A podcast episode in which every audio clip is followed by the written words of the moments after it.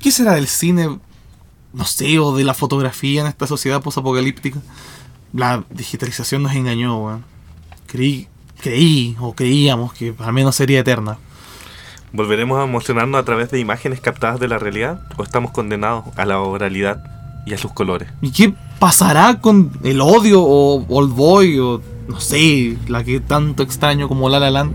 ¿Están condenadas a al final vivir en mi memoria? Clever, tenemos que hacer algo para recuperarlas. Todavía viven en nuestras memorias. Pero Yersun no tenemos ni cámaras ni, ni proyectores, weón. O sea, podríamos escribir los guiones para que en un futuro capaz la sociedad los pueda reconstruir.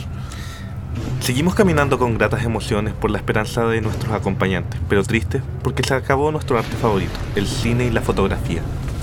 A través del humo del bosque, vemos una casa cubierta de musgo y niebla.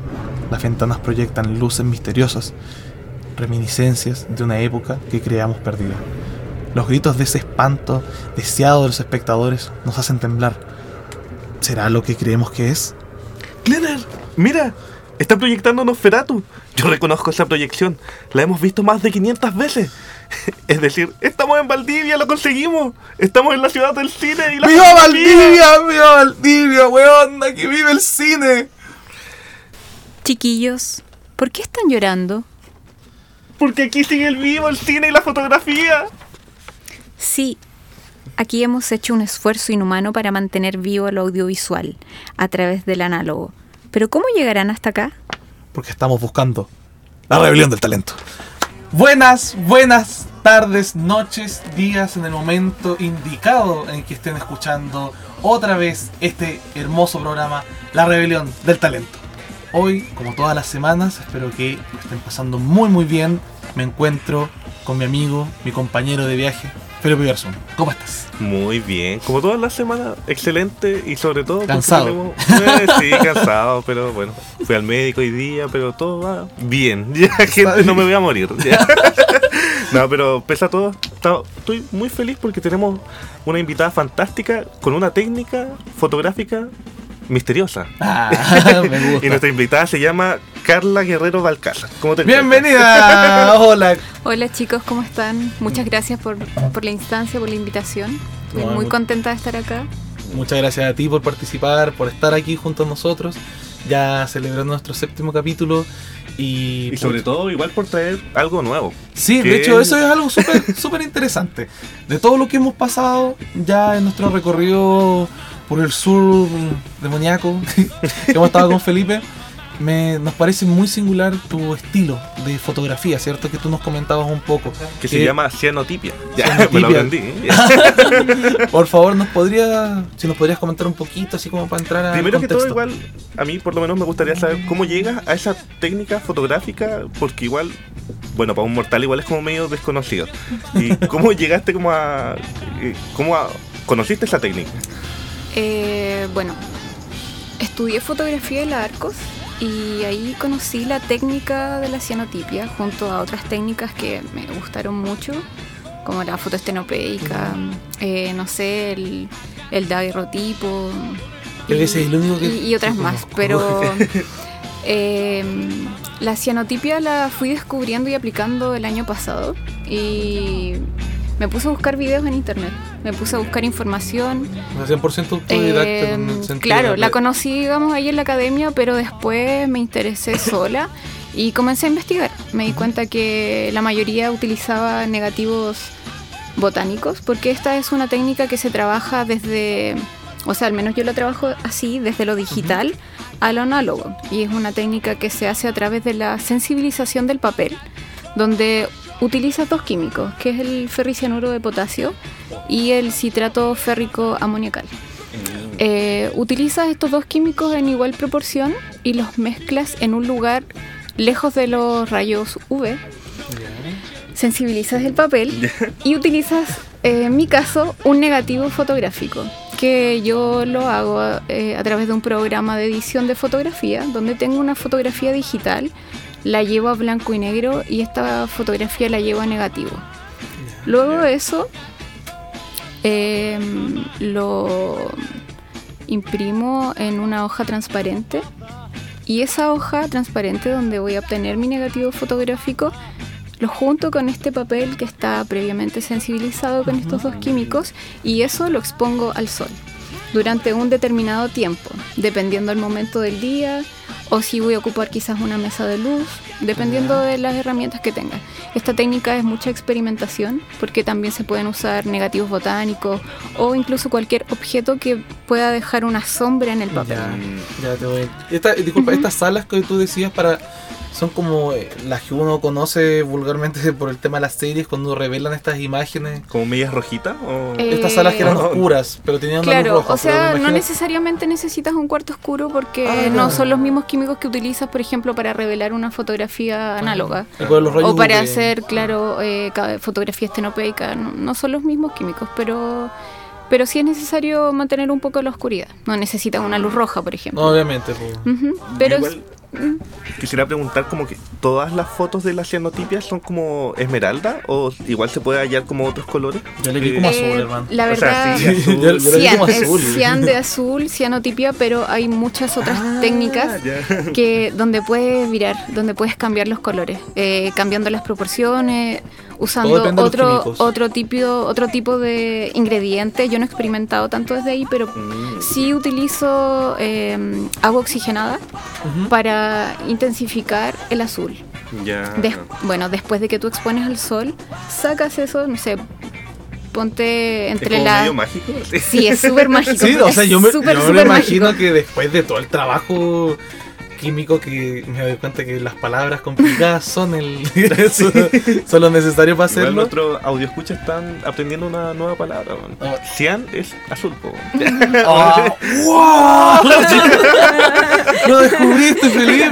Por eso no eran esmeraldas, eran azules. Bueno, no sé cómo salí de cuarto medio. La verdad. Oye, pero como dice Felipe, es, es una experiencia así media reveladora al Es final. súper mágico. La es- primera vez que lo es hiciste, muy me imagino mágico. que fue Imagínate como- que tienes un papel y ahí no termina todo, porque después de eso llevas Después ese papel. Sí, después del sol, no sé, ponle 4 a 7 minutos entre las 12 y las 3 de la tarde que vas a tener una mayor cantidad de rayos UV y em, eso lo llevas al agua.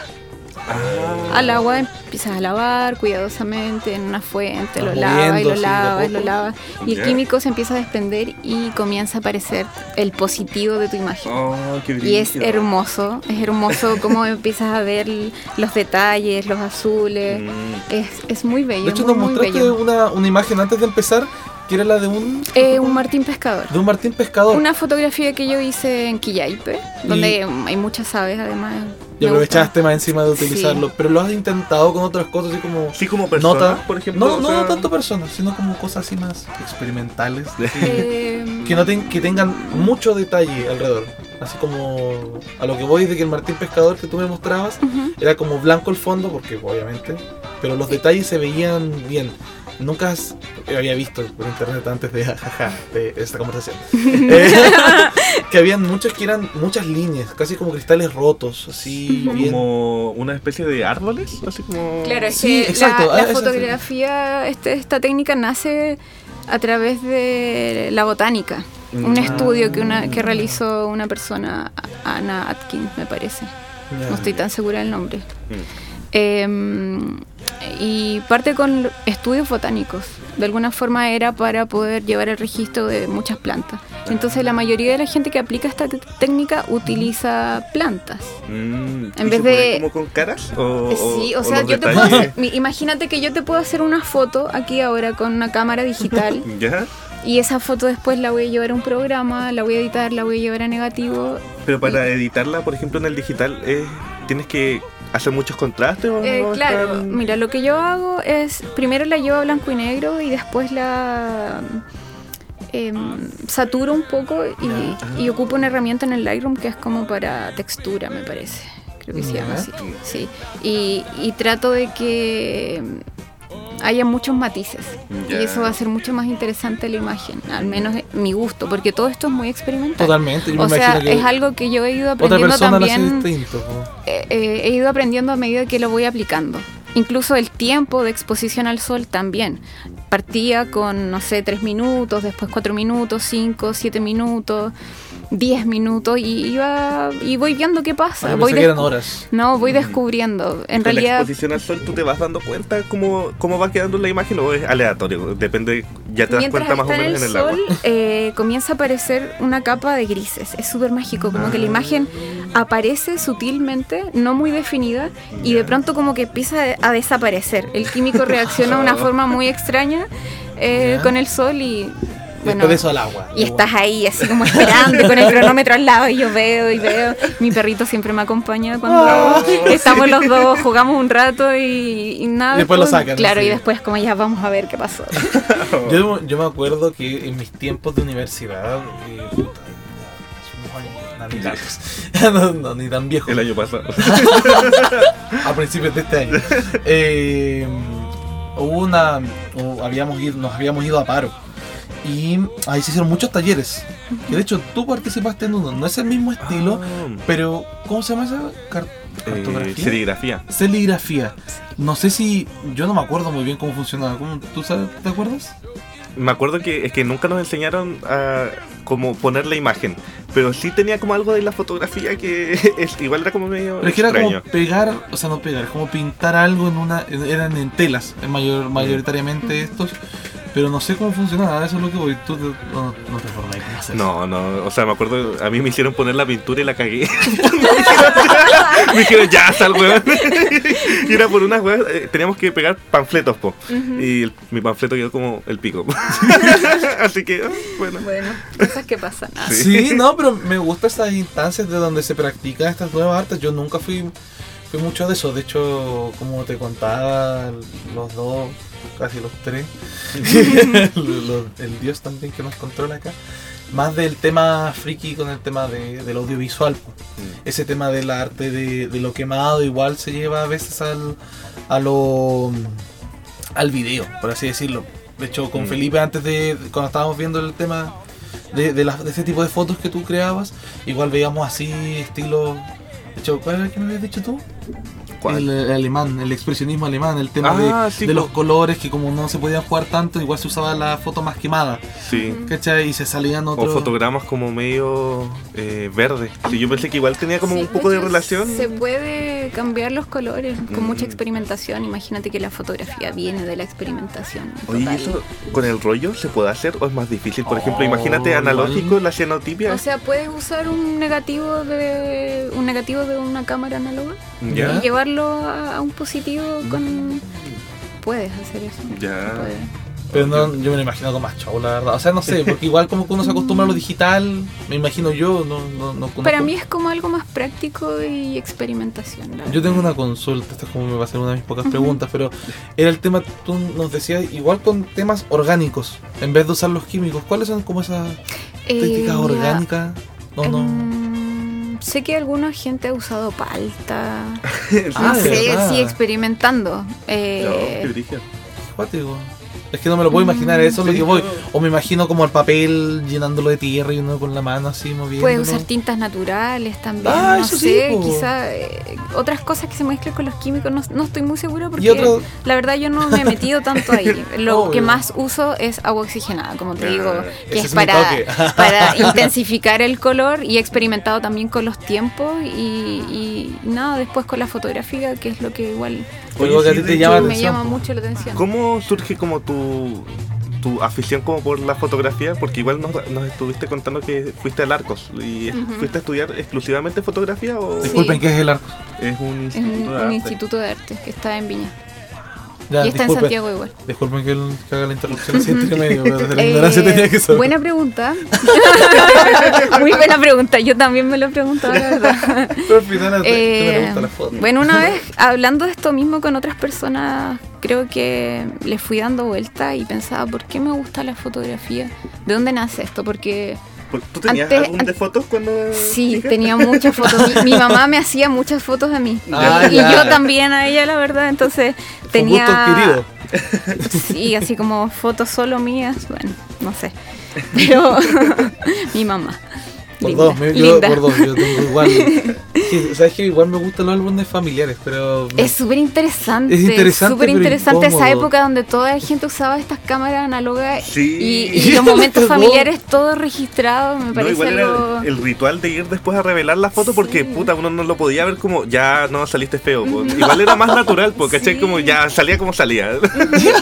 De hecho, yo tengo una, la, la peor foto y ahí yo lo acostumbro porque. No, pero en serio, foto de guagua, pues todas tus fotos de guagua son la mayoría feas. Gordito, abrazando a más, alguien. más que gordo. Yo era obeso, hermano. ¿Cuánto pesa un bebé normal según tú? Eh, O, a ver, dígame, ¿cuánto pesa un bebé no normal? sé. Como No 3 tengo kilos. ¿cierto? Sí, sí. 3 kilos y algo, 3 kilos y medio. pues. Yo era 5 kilos 7, hermano. Yo era una, yo era un Michelin, weón. Michelin café, weón. Lleno de rollo. Las uñas con rollo así, gordo. La cosa es que hay una foto horrible. Yo y mi papá, yo babeando una cuchara y mi viejo que se notaba que no había dormido. Y, y estaba raja conmigo así sentado y la cuchara cayéndose en el pantalón. Pero son esas experiencias de la foto, como, como tú dices, que es natural, po Mm. no voy a hacer otra. Es esa la que sale y, y- y- y los álbumes te ayudan a, a- a recordar esas cosas. po. Momentos íntimos.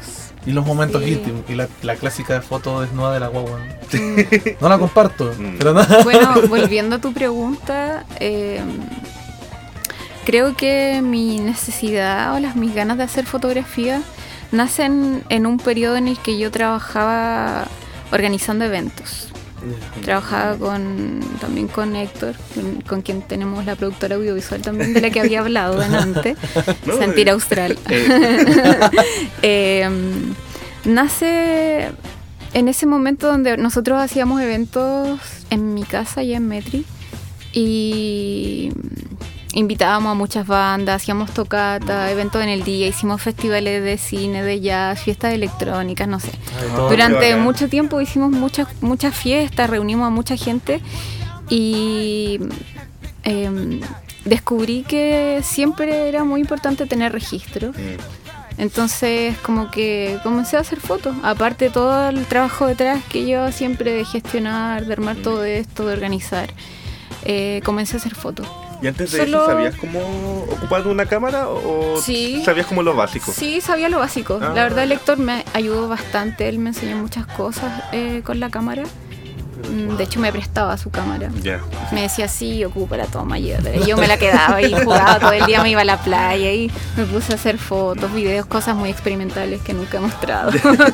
No mostraré y, acá y nunca mostraré.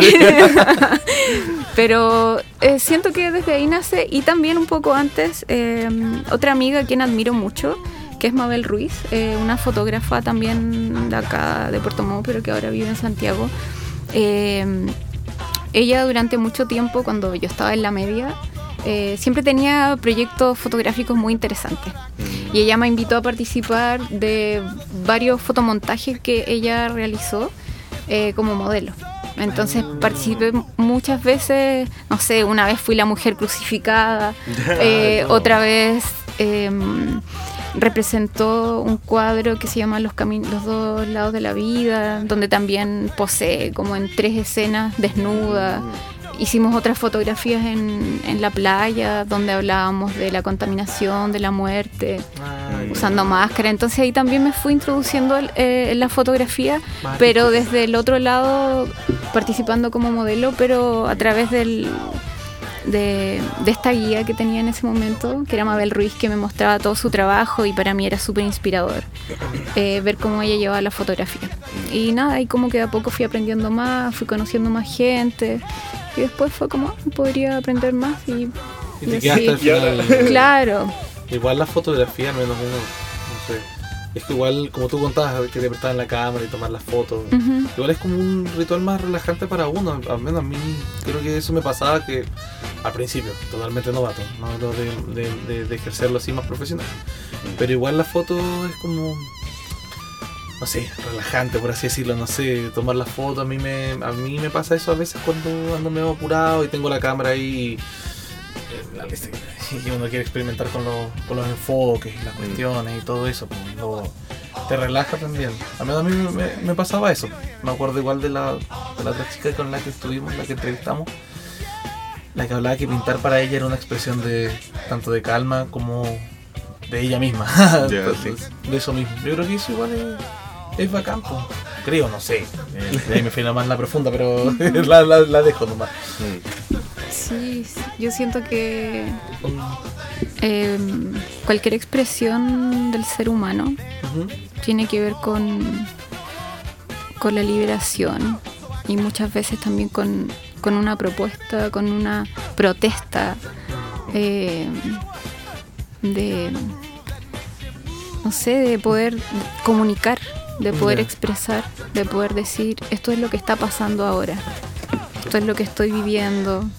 Dicho, y bueno, a partir de eso igual, ¿en qué más que nada como que te has especializado? Por ejemplo, ¿en qué tipo de fotografía es la que últimamente ha- le has dado más? Por ejemplo, para el estallido social hubo surgieron muchos fotógrafos de sociales Sí. en ese sentido.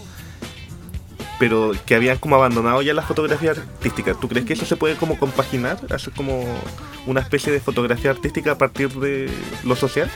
Eh, sí, pero depende de lo que tú te enfoques en realidad. Mm. Si quieres documentar, si quieres hacer una foto más periodística, si quieres hacer una foto artística, en realidad puedes tomar cualquier situación y llevarla a cualquiera de esas Mm. tres áreas. Ah, igual. Todo Más o menos, como ¿En qué te enfocas? Eh, la verdad siempre me ha gustado mucho la naturaleza. Siempre he estado muy ligada a eso porque gran parte de mi vida ha sido vivir cerca del mar, vivir cerca del monte. Entonces eso me ha permitido también conocer muchas especies, eh, tanto de la flora y fauna, de la diversidad en la que nos encontramos en este territorio. Por ejemplo, la otra vez me tocó acompañar a una querida amiga, Gabriela Pirí. Eh, ella es doctora en ciencias y ella me invitó a una investigación que está haciendo de sobre los cormoranes y sobre los liles, que son unas aves que habitan estos territorios y hay una zona de nidificación súper importante que está entre la arena y Puelche, hacia la izquierda cuando uno va cruzando hacia Puelche. ¿Ya? Ahí hay unos islotes, Ya. eh, que son las caicuras. Y una de esas islas es una zona de nidificación súper importante, que está llena de estas aves, hay eh, pelícanos, hay eh, petreles, aparecen de repente, están estos li- los liles, Ah. los yecos, cormoranes, y bueno, es toda una diversidad y darte cuenta de cómo todas estas especies coexisten y a la vez se ven amenazadas por no sé, por las salmoneras, por el mismo, Por nosotros mismos, por el ser humano. eh, es súper, es complejo, o sea, siento que, que ¿Te ha nosotros gustado enfocarte en eso? Disculpa. ¿Te ha gustado cómo enfocarte en ese. Creo en que se me ha dado de forma natural, Claro. más que como los- algo que yo lo he buscado. Simplemente Obvio. se da porque. ¿Estuviste ahí? ¿O te conocías a alguien? Mm, porque habito en estos territorios, Obvio. entonces eh, es simplemente tomar lo que está sucediendo. Ya. Y la vez que fui, fuimos varias veces a esos islotes y una de las veces me llamó mucho la atención eh, ver el nido de, de algunas aves lleno de cuerdas, por ejemplo. no. Era un nido Ah. que estaba hecho con puras cuerdas. Ah, pero Eh, literalmente, sí. Todo... Cuerdas, cuerdas y, y pajita y ramita, pero, Pero cuerdas, muchas pues. cuerdas. Mm. Y yo decía, wow, ¿hasta dónde hemos llegado? Así, Que para ellos igual es natural claro, eso. o sea, ellos se están se adaptando. ellos- exacto, se ellos están adaptando, al, se- al área. Ujú, Y nosotros también nos adaptamos a muchas cosas, o sea, si pensamos en el plástico, igual estamos llenos de plástico. En todos lados. sí. Entonces, no sé, eh, siempre me he inclinado más por eso, Ya, Eh, ya, por- por tener un- una voz que está muy ligada a la vida, Mm. a la vida, a la naturaleza, a poder coexistir. Ujú. Eso ha sido como tu. di- Disculpa. Es que justo quería hablar de que. Tú hablabas de que tú realizabas eventos. Y creo que igual. Pero eso hace muchos O sea, años, muchos años. Pero el tema de que aún sigues como en el tema medio audiovisual, ¿cierto? Eh, Eso mismo claro. Sí, y yo Esa es ¿Cómo ha otra de las ac- cosas. Yo ¿Y quería ¿Cómo ha llegar tu acerqui- acercamiento como al audiovisual? ¿Ha sido igual relacionado a la naturaleza o, Eh, sí. o ha sido relacionado como a otro a- ámbito? De hecho, el programa en el que es el, el- este programa de microdocumentales que comenzamos a trabajar con Héctor Daniel Lorca González, eh, nace en tiempo de pandemia, donde estábamos así como eh, vivíamos en carretera austral, éramos prácticamente vecinos y es como, ¿qué hacemos? ¿Qué hacemos? Estamos atrapados, no podemos hacer nada. Mm. Y fue como, oye, ¿y si nos ponemos a documentar gente? Ya, ah, sí, buena idea. Que gente que haga cosas aquí en la carretera, que están ahora, ya. Entonces empezamos a investigar un poquito y comenzamos a salir. Y en eso nace la idea de Sentir Austral. Y partimos trabajando con cuatro personas que se dedican a la artesanía. Entonces conocimos a una persona que trabajaba. eh, trabajaba eh, una tejedora de Ya. telares, telar, No, telar mapuche, telar María, distintos tipos de telares y ella trabaja desde eh, desde el primer momento en que tú tienes la lana cruda, ¿Ya? desde lavarla, eh, preparar los trabajo. ovillos, hacer todo el trabajo y hace unos telares pero espectaculares, maravilloso. Bueno, y ahí comenzamos a investigar, conocimos a más gente, a un escultor en piedra, eh, Oh, qué bacán. conocimos Igual es raro como que uno no cree que hay gente que hace tantas cosas en hay Puerto Montt. gente maravillosa. Oye, yo aquí hecho- hay mucho talento en esta región, hay mucha gente haciendo muchas En cosas. Al frente de la plaza, de hecho, no sé si lo han visto. Bueno, se han ido a Ancud, obviamente. eh, hay en la plaza, en una esquina, hay un caballero que él trabaja con la piedra de la playa. po. Y, él la, y él la esculpe mismo, pues él la rompe y tú puedes ver ese proceso Wow. de, de trabajo y lo hace al frente de todo el mundo. Ah, bacán. Y hace imanes, ¿cachai? Lo, lo moldea. Ah, Hace lo que se le viene a la cabeza, pero lo lo mismo que comentabas tú, es impresionante que yo, recorrido un poco el país, nada de eso lo había visto antes, y, y se ve en esta región, Mm. como, como tú me comentabas. Sí, bueno, después de eso nos fuimos más, no- nos inclinamos hacia un territorio ya más artístico y con- conocimos a, a una persona que se dedicaba a la danza, Paulina... eh, ay, no me acuerdo su nombre, lo siento, Paulina. si escuchas esto, por favor. Bueno, pero ella es maravillosa, vive en Piedra Azul, conocimos su trabajo, conocimos a Lizeth San Martín también, fuimos a hablar a su casa, nos contó de su De vida, de su trabajo, que es otra artista visual, Vana Rebol, otra tremendísima artista de, de, de acá de la región. Eh, ¿Y cómo a Susana Sánchez, escritora, escritora de, de acá también. Todas mujeres que habitaban en este primer tramo de la carretera austral. Y bueno, ahí nacieron Ah. otros cuatro microdocumentales de Sentir Austral. o sea, el, el proyecto es como una documentación eh, de, lo, de, lo que de más, la zona. Lo que más hemos hecho es documentar. Y Mm. lo último que hicimos, el último trabajo, fue de los humedales. Ah, Y ahí ya nos fuimos a un área, nos lanzamos a la ciencia un poco.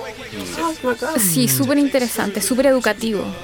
Eh, y quisimos hablar de, de la importancia de los humedales. Quisimos conocer gente que trabaja en educación ambiental. Conocimos a Gabriela, que es una docente de la UACH, que ella trabaja en Para Explora los Lagos. Y mm, también conocimos a las comunidades de Alerce, eh, a los chicos de mm, Futalahualmapu y a mucha gente que está relacionada con los humedales costeros, continentales. Y acá, disculpa, aquí en, en Puerto Montt, yo que soy medio forastero en ese sentido, ¿en qué parte está? Es que en Valdivia, solamente de, Ah, de en todas partes. Está en todas partes, por Eh, los humedales. Hay en distintos Valdivia. tipos de humedales. Eh, Eh, eh, aquí no- podemos encontrar humedales costeros, por ejemplo, el que está en Coiwin, una plataforma de aves y un humedal tremendo. Eh, sin ir más lejos, aquí en Puerto Montt tenemos en Abedinio Austral, está el humedal Yantén, en Alerce hay otros humedales. Y bueno, trabajando en todo esto como gestores y documentalistas, descubrimos que la mayor amenaza para estos ecosistemas son las inmobiliarias. Ah, Totalmente. sí. Bueno, Sí, ¿no? Es, No hemos es dicho- y de todo esto, había claro, sí, perdón, de todo esto salió algo maravilloso que fue el capítulo este de los humedales que invito a verlo. Está todavía en el canal de la Corporación Cultural Humedales, ahí lo pueden encontrar. Oye, de hecho documentaron eh, la destrucción de ese humedal. Creo que estaba en Valles, que estaban como la inmobiliaria lo estaban haciendo como mierda. Mm, ¿O no? mm, creo que no, no. Mm. Sí, Pero ha servido igual para concientizar hecho, Totalmente, su- un- el tra- este trabajo. Y para Es un material educativo, o sea, invito a todas las personas que lo vean porque la verdad es súper importante conocer los humedales. Sin, conocer de que sin agua, lados- sin agua nadie vive, ¿no? o sea, y más encima porque son flujos de, creo que tú igual lo habías dicho, de especies, de, diversas especies, microespecies a gran escala también, como las aves, algunos peces. Y eso es súper importante porque al menos allá en Valdivia, vuelvo a recalcar eso, a veces uno no cree que en su ciudad pueden haber, Sí. ¿cachai? Pero eh, en todo, al menos en el sur de...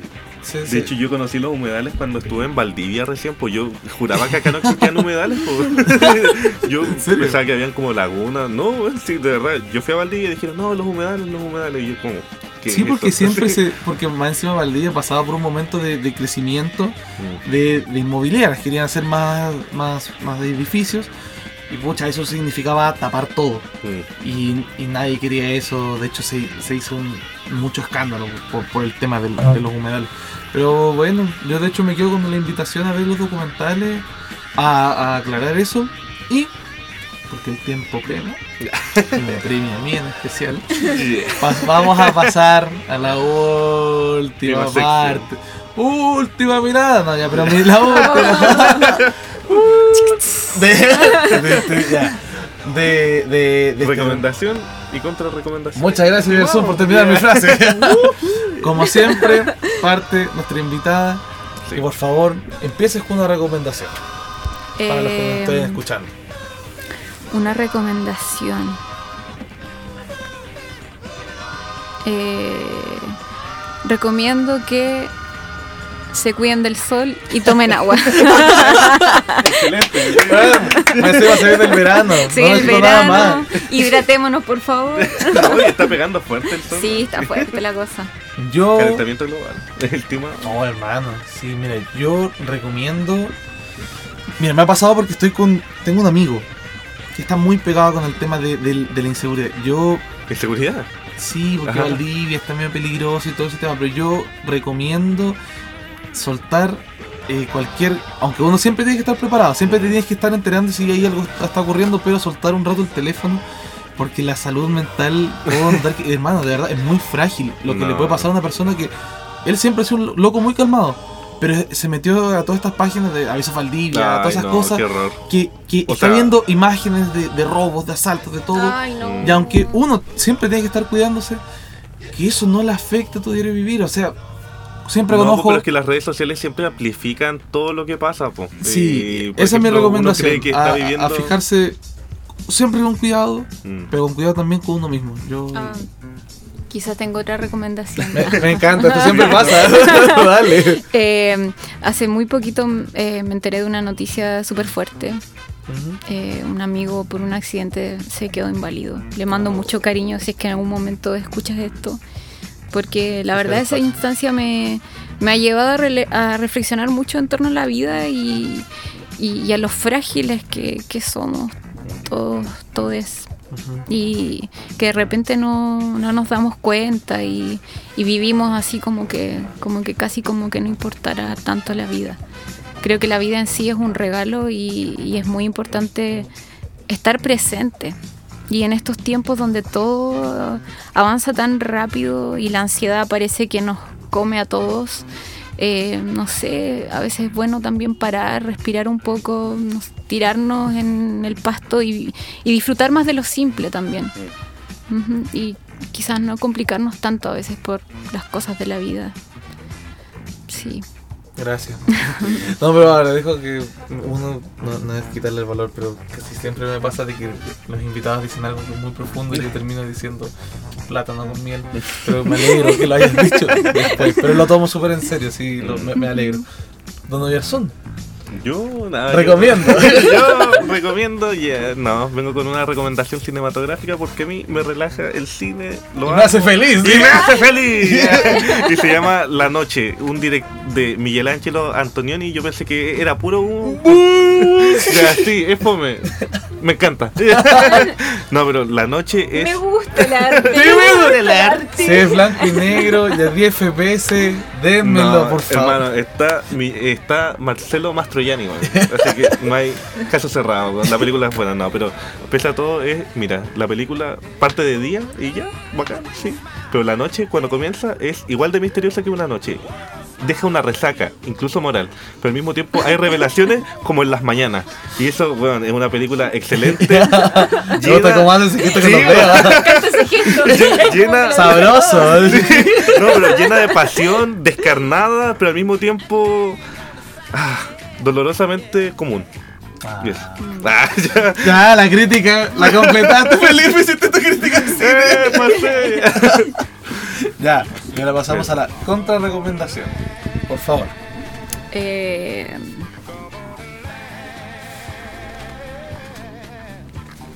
no vean el teléfono al despertar. No, sí. Por favor, levántense, tómense su té, su cafecito, Mm. relájense antes de comenzar el día, pero no vean el teléfono al ¿Por tiro. qué? Porque Solo porque yo igual tengo una razón, pero quiero saber igual. por qué. es que yo siento que que no, pues, o sea, a estar viendo la vida de otros, vive tu presente también.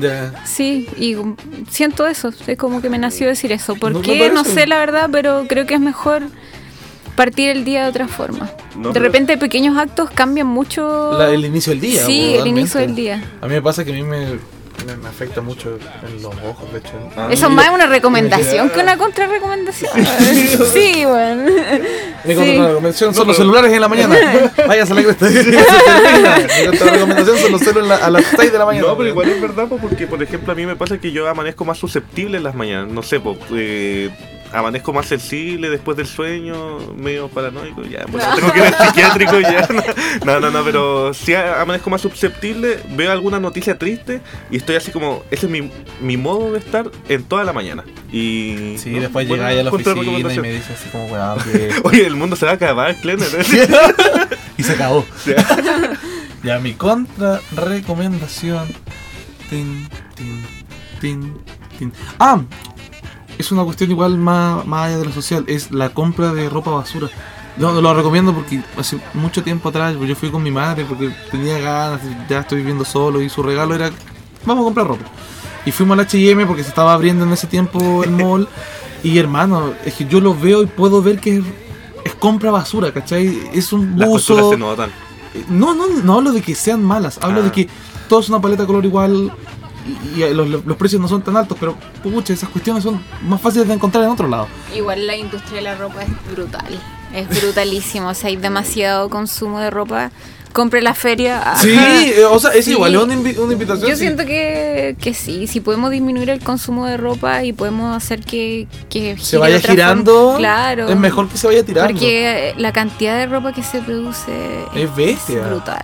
Y yo lo encuentro que para la cantidad, no sé, pues yo que voy a comprarme ya el polerón porque se va a manchar, que la cuestión, no sé, no me gusta. Y la, la sensación que me produce ese tipo de tiendas me, me, me, me pesa, pues no, no me gusta la sensación y, y lo mismo que decía la Carla, pues no. Me deja ahí. Mm. Don Garzón, por favor, finalice, me encanta, por favor. Di otra recomendación de cine. Eh, Malo.